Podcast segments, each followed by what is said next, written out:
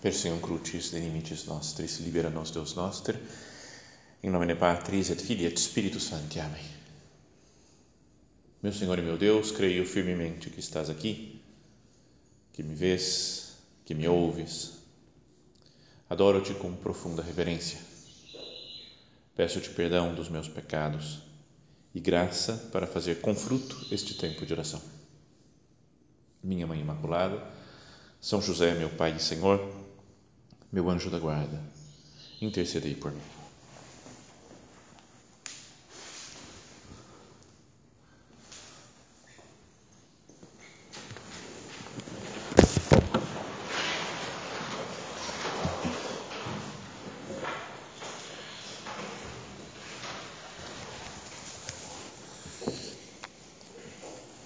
Nos capítulos finais do Evangelho de São João, ele conta aqueles momentos fundamentais né, da vida de Cristo, quando ele está a sós com os apóstolos durante a última ceia.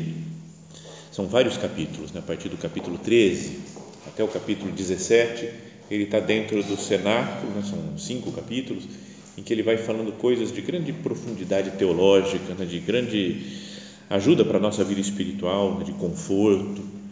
É quando Jesus lava os pés dos apóstolos, né, ele dá o mandamento novo do amor, da caridade, é, quando ele faz aquela oração ao Pai, né, uma oração sacerdotal que faz Nosso Senhor, e muitas outras coisas, né, promete o Espírito Santo, por exemplo, e queria que nós meditássemos em um trecho desse, desse longo discurso, né, como um grande discurso de várias, várias páginas, né, vários capítulos do Evangelho, mas a parte que está lá no início do capítulo 14, Jesus tinha falado que ele ia ao Pai e falou: e depois vocês vão ao Pai, né? Porque vocês sabem o caminho. Então Tomé toma uma atitude assim, mas era impetuoso também Tomé né, no modo de falar as coisas. Em outro momento tinha falado: vamos também nós para Jerusalém para morrer com Cristo. Então ele fala assim: não sabemos para onde vai, como é que a gente pode saber o caminho? Então ele até dá uma reclamada assim com Jesus, parece. Né? Como é que você fala que a gente vai saber o caminho? Então, é a partir dessa pergunta é que Jesus dá aquela resposta tão conhecida, né, tão famosa. Diz: Eu sou o caminho, a verdade e a vida. Ninguém vai ao Pai senão por meio de mim. É, essa frase em si, assim, só já daria quase que para provar a divindade de Cristo. Tem um livro, não sei se vocês já leram, que aquele que se chama Jesus Cristo, do Karl Adam. É um livro que saiu na quadrante super faz bastante tempo, né? um alemão. É muito bom o livro, tem umas partes mais difíceis, mas tem um momento, um capítulo, que ele fala: Eu aceito as pessoas que dizem que Jesus não, não, é, não é Deus.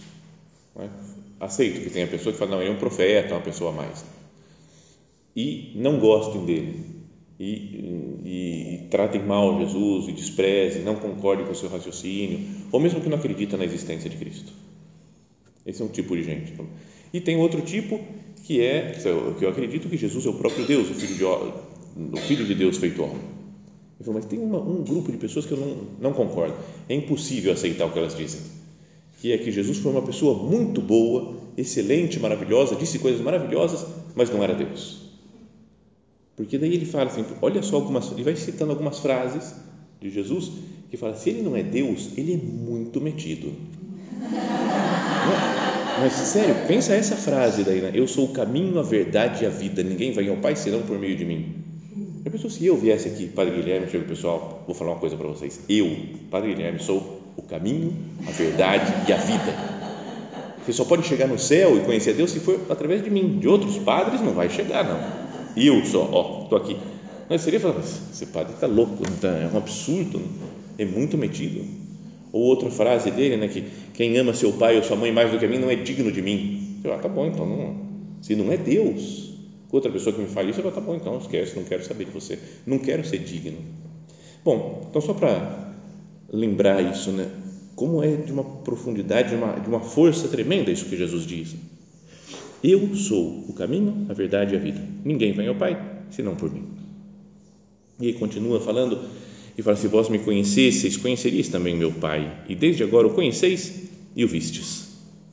Disse Filipe, outra intervenção né, de outro apóstolo, disse Filipe, Senhor, mostra-nos o Pai, isso nos basta.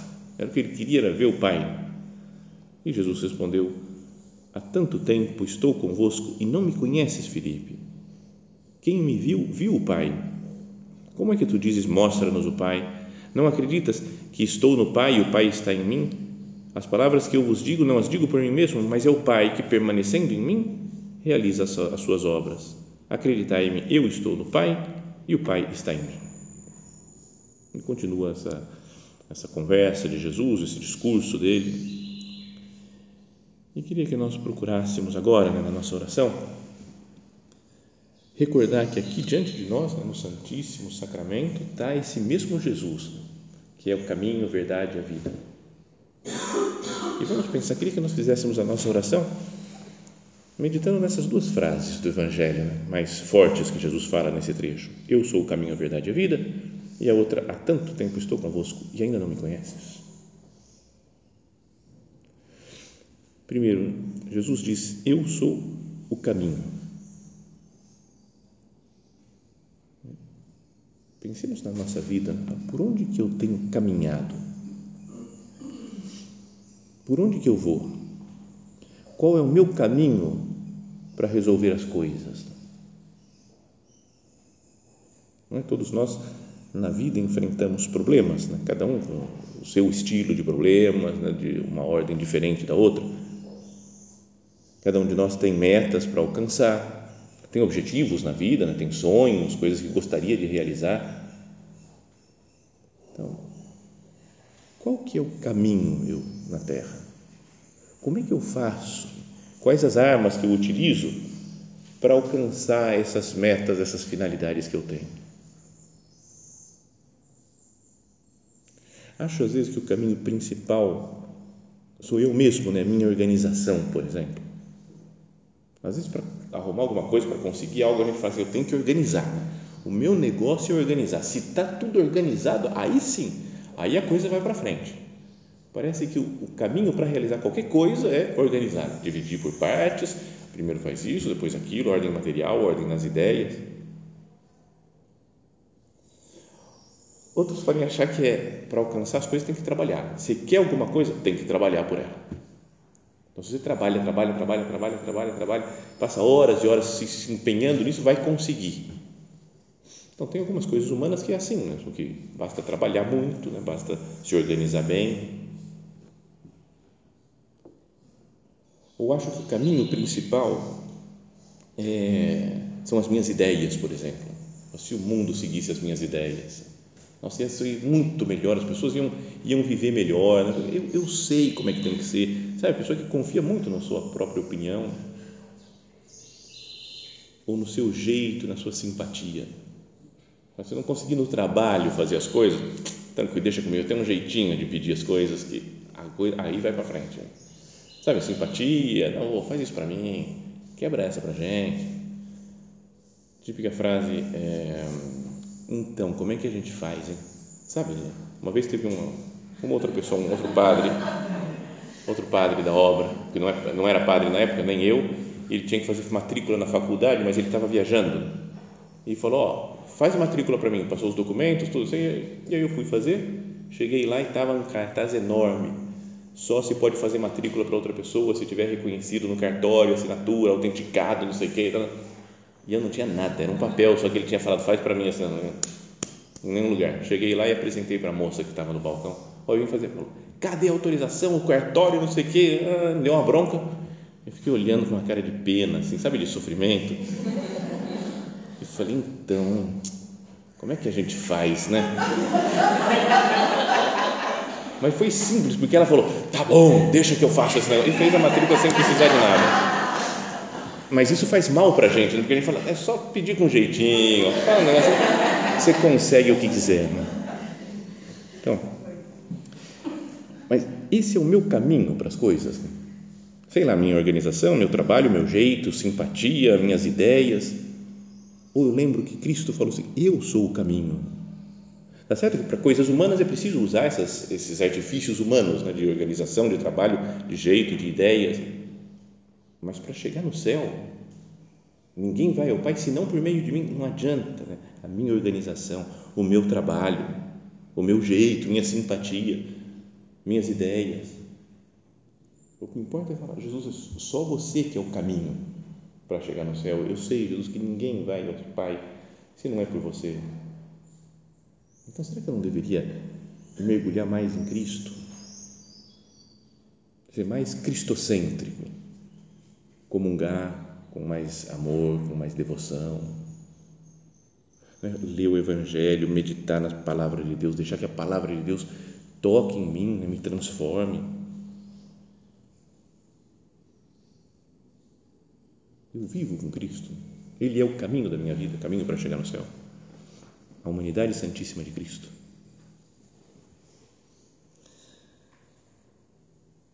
Depois ele fala que eu sou o caminho, a verdade.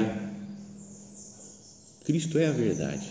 E aqui penso nas nossas infinitas discussões. Né? E no mundo que nós vivemos atualmente, nas redes sociais, é uma, uma briga, não é? Vocês não sentem, é uma briga contínua. Uns falam de um jeito, outros falam de outro, e parece que não tem posição meio isenta, normal, central que se pode ficar tem que ser ou de um lado ou de outro, em qualquer campo, né? então na política, na religião, né? em qualquer opinião. E tem modos muito diferentes de ver as coisas, e mesmo entre os nossos parentes né? ou, ou com outras pessoas de casa, que tem modos, não sei, diferentes de ver as coisas, de falar, de opinar. Então a gente vai escutando uma opinião aqui, outra ali, outra ali, outra ali, outra ali, coisas muito diferentes. Fala, o que, que eu tenho que fazer, afinal de contas? Né? que, que é o certo? Vocês não tem de vez em quando essa dúvida? Assim? Tem um monte de coisas que você fala, mas afinal de contas, isso daqui é para fazer assim ou para fazer assado? Que decisão que eu tomo? Né? Qual que é a verdade sobre esse assunto aqui? Tem coisas, muitas dessas coisas humanas, que são opináveis mesmo. De vez em quando é que a gente quer ter uma verdade absoluta para todas as coisas. Né? Eleição, para quem que eu tenho que votar o certo, o candidato certo de Deus é esse. Ou, não é? ou qualquer outra coisa que a gente tem que decidir opinião sobre isso, sobre aquilo da igreja. Mas qual que é a verdade mesmo de todas as coisas? Jesus Cristo fala: Eu sou a verdade. Se nós tivéssemos mais santidade, mais intimidade com o Senhor, se fôssemos mesmo santos de verdade, não, não acertaríamos mais com a verdade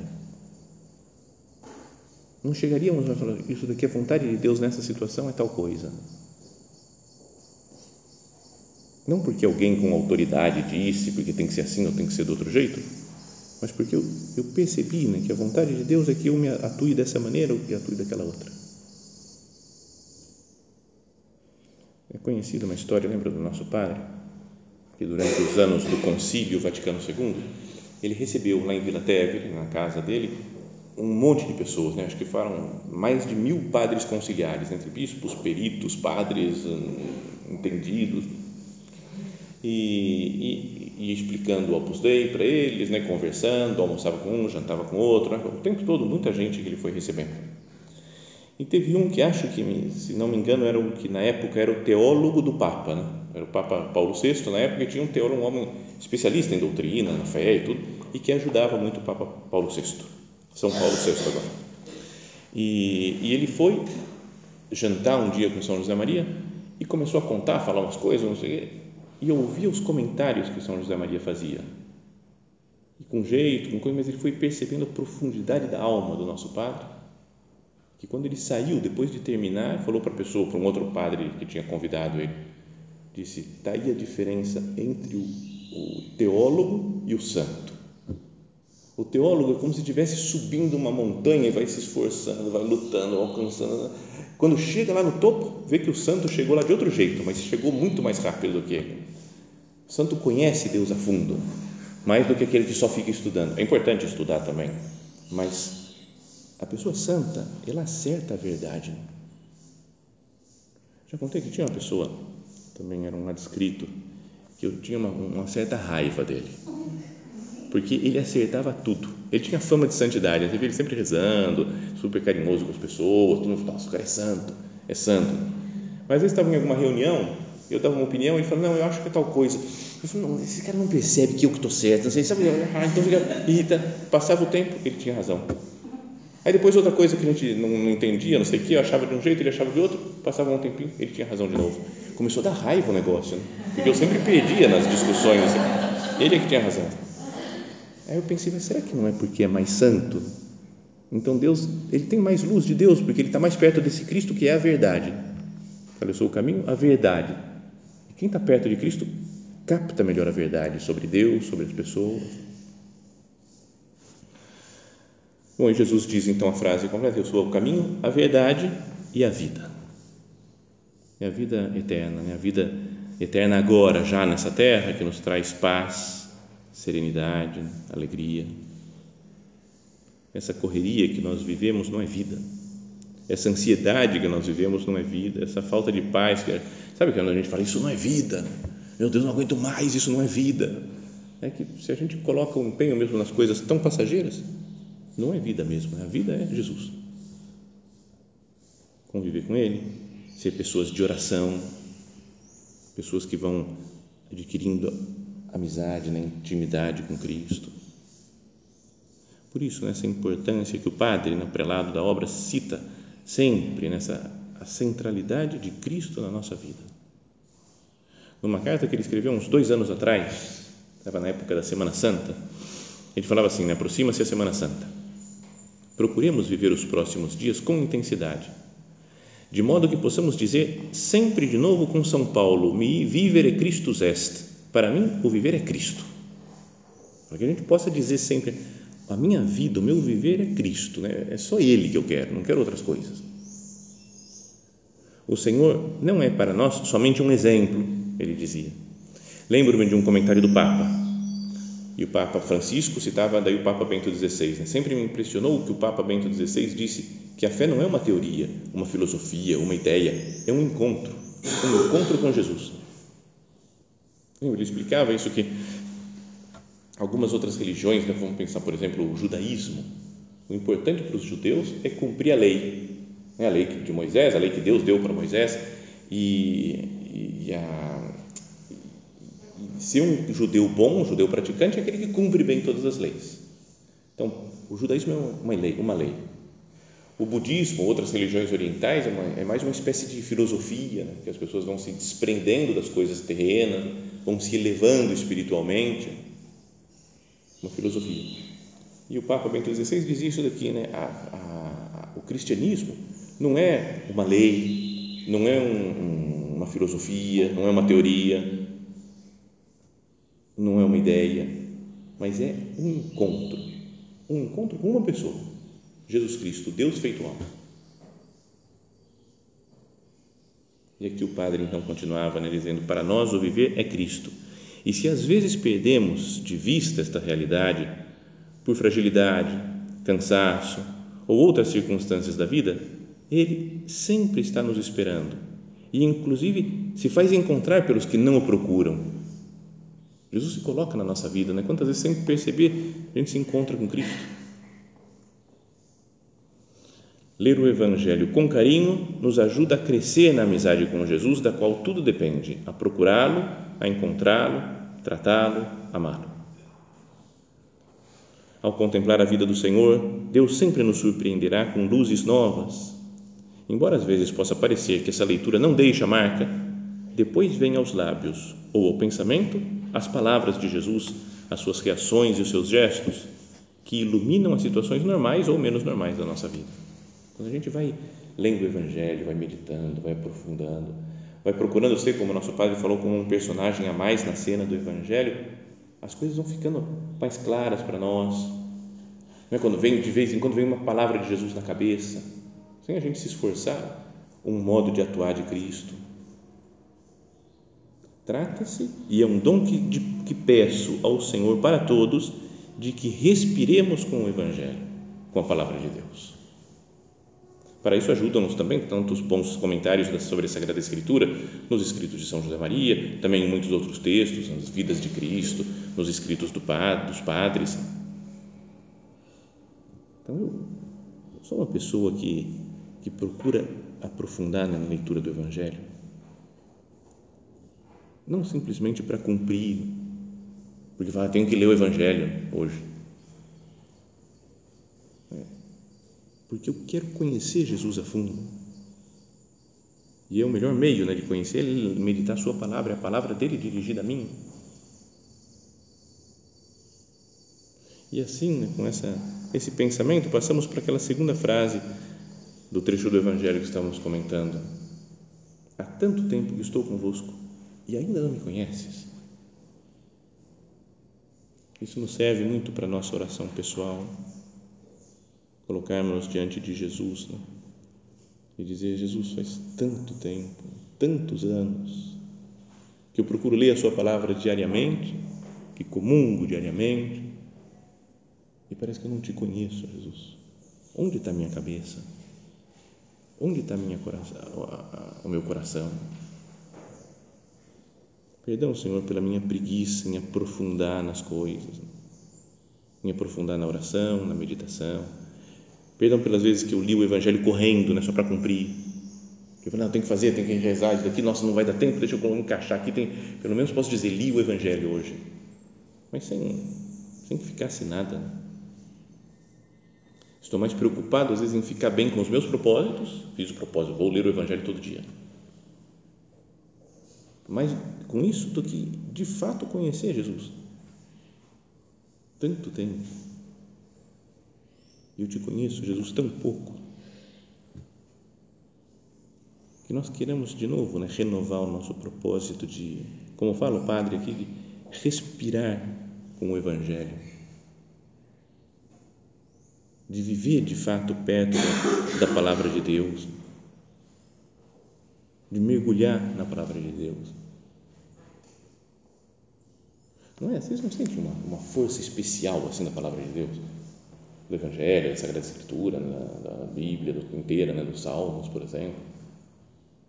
É que uma vez, algumas vezes já percebi isso daí, quando eu vou fazer retiro, eu não pregar retiro, mas vou fazer o meu retiro, Vem um padre lá, começa a citar, falar coisa, não sei o quê, vai falando, falando, falando. De repente tem uma frase dele que pá, pega né, fala: Nossa, essa frase, anota, vou procurar de onde que é, é da Bíblia.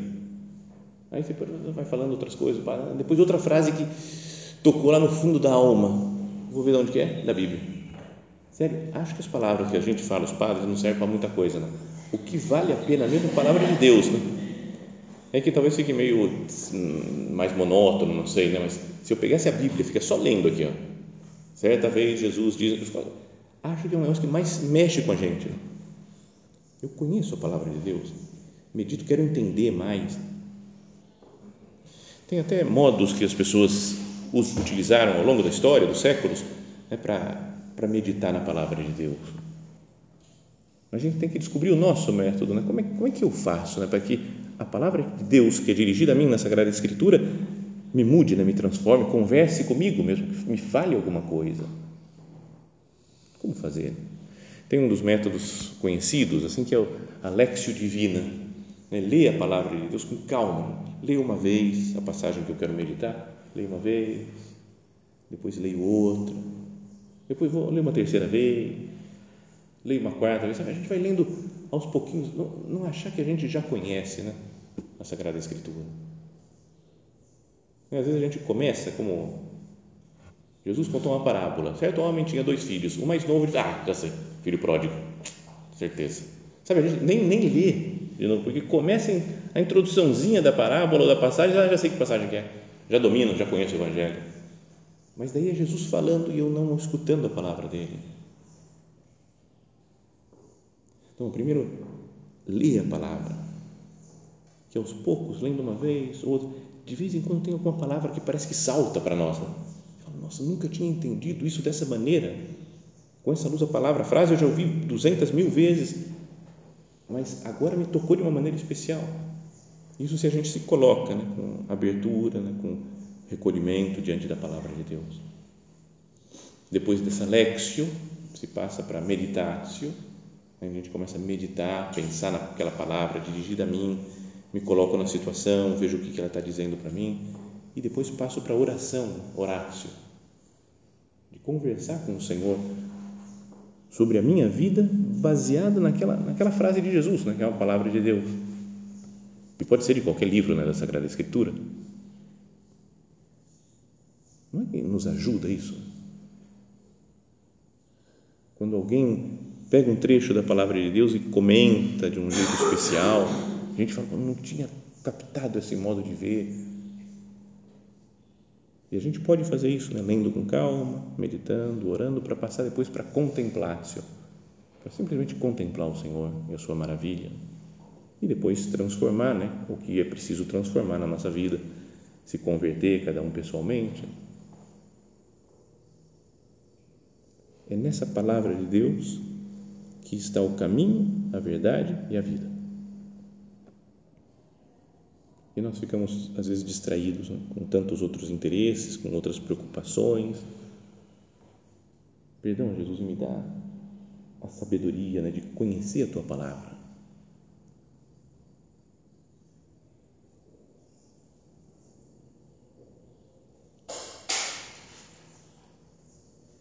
Logo desde o começo, né, de que quando Dom Fernando né, foi eleito para ser o padre, né, o prelado da obra, ele tem falado isso, né, dizíamos, né, da, da centralidade de Cristo. Dizia, por exemplo, né, o recente congresso, né, o congresso geral eletivo, né, que escolheu para ser o novo prelado, fala assim, o recente congresso geral insistiu na centralidade de Jesus Cristo. Entusiasma-nos que nesta grande catequese que é, é a obra, tudo gire cada vez mais ao redor da sua pessoa. Que tudo gire em torno de Cristo que Ele seja o centro mesmo da nossa vida. Não seja nenhuma outra pessoa, né? por mais santa que seja, né? a gente fala, nossa, essa pessoa é meu santo de devoção, então vou ficar falando. O santo de devoção deve levar a gente para Jesus. Que o centro da nossa vida seja Cristo, Deus feito homem. E ele dizia, com o desejo de entrar mais profundamente no Evangelho, ao dar palestras, aulas, meditações, ou ao falar da vida cristã com os amigos, vocês transmitirão com mais luminosidade a grande notícia do amor de Deus por cada um. Às vezes tem uma força muito maior quando a gente aconselha alguém com a palavra de Deus.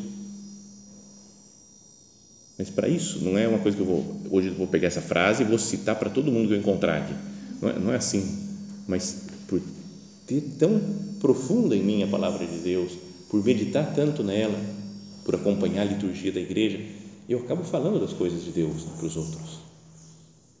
Antes da nossa ordenação, do todo o grupo lá do que se ordenou comigo, teve uma direção espiritual com o anterior prelado, né, o padre era Dom Javier. Então ele quis conversar um por um. E me lembro que na conversa ele foi super legal, tranquilo, rápida, simples, sem nada especial, mas que ele falava assim, ele, eu, eu não lembro, eu devo ter anotado em algum lugar, mas perdi, acho que eu vou, vou procurar depois. Mas ele citou alguma coisa do Evangelho do dia. Ele estava falando, dando conselho, e falou assim, por isso, não, você viu, o Evangelho do dia hoje, ó, fala tal coisa, então por que você não aplica assim na sua vida? Falei, nossa, ele falou de um negócio do, de hoje. E às vezes ele ia, quando tinha tertúlias e coisas assim, encontro com as pessoas, ele falava, não sei se vocês repararam, na primeira leitura hoje, da missa, falava tal coisa. Era como que ele vivia a liturgia ao longo do dia inteiro. Não posso também eu, eu vou viver mais da palavra de Deus. Depois aqui o padre cita Santo Ambrósio. Dizia Santo Ambrósio: apanha a água de Cristo Enche, pois, o, íntimo do teu espírito com esta água, para que a tua perdão, para que a terra da tua alma seja regada e fica repleto. Uma vez repleto, poderás regar os outros. Então, primeiro eu deixo que Cristo entre na minha alma, fique empapada a minha alma toda com a água de Cristo. E depois, uma vez repleto, vou transbordar essa vida interior, não? o apostolado é uma superabundância da tua vida para dentro falava também nosso Padre. E assim eu posso regar as outras pessoas. Não poderia ser assim né, que as nossas meditações, palestras, aulas, conversas com as pessoas tivessem mais marcado pela palavra de Deus, por Cristo, né, que Ele é a palavra feita carne e que veio habitar entre nós. Eu sou cristocêntrico, vivo com Cristo, medito nas coisas de Cristo. E o padre terminava essa carta e terminamos nós agora a nossa meditação. Peço a Santa Maria que nos ensine a guardar e a ponderar em nosso coração como ela tudo o que se refere a Jesus, para que caminhemos e ajudemos os outros a caminhar, cada um onde Deus o chama, por caminhos de contemplação.